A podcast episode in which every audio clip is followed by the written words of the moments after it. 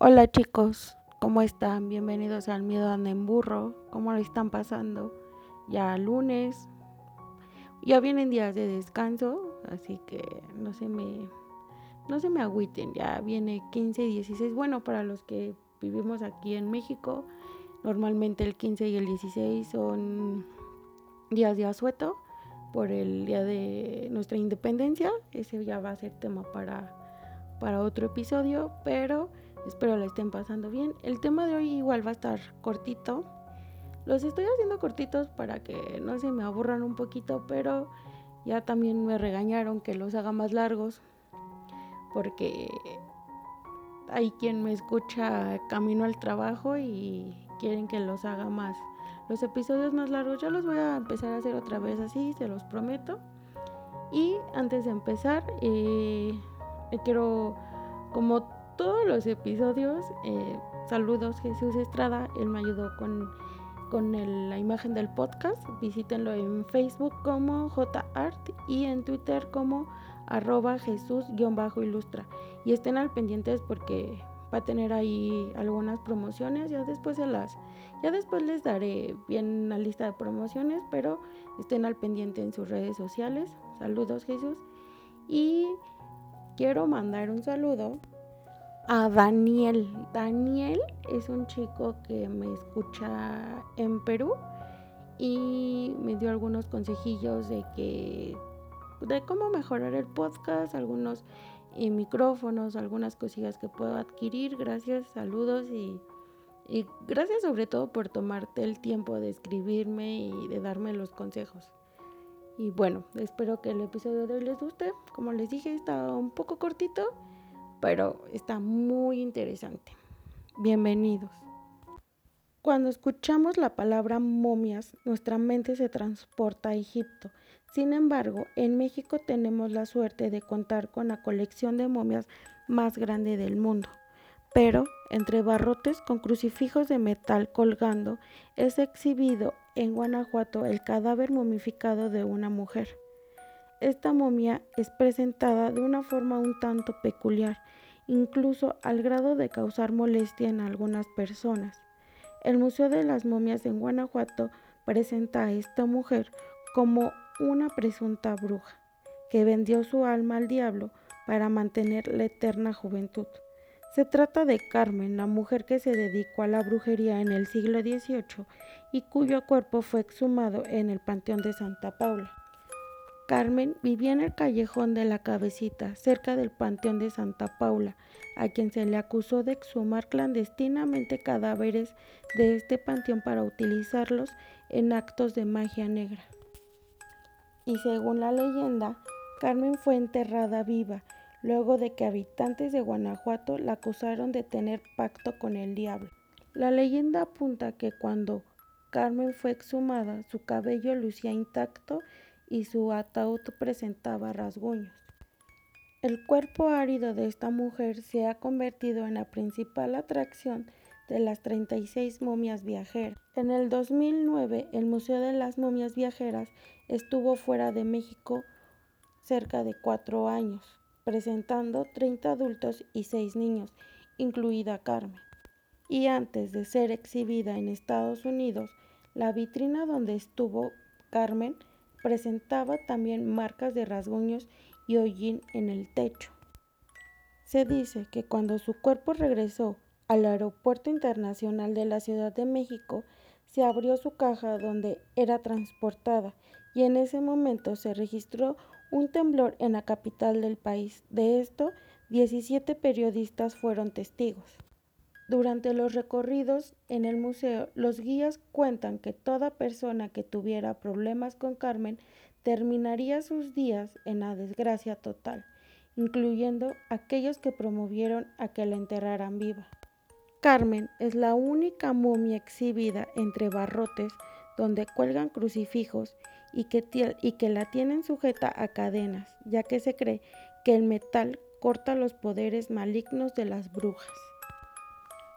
Les dije chicos que este episodio también iba a estar cortito. Em, creo que el hecho de que la historia sea cortita no le quita lo interesante. Eh, este tema es muy interesante el hecho de que tengan una momia eh, con una cadena. Y si ven la imagen de la, de la momia de Carmen, eh, en la mano tiene, está sujeta con una cadena.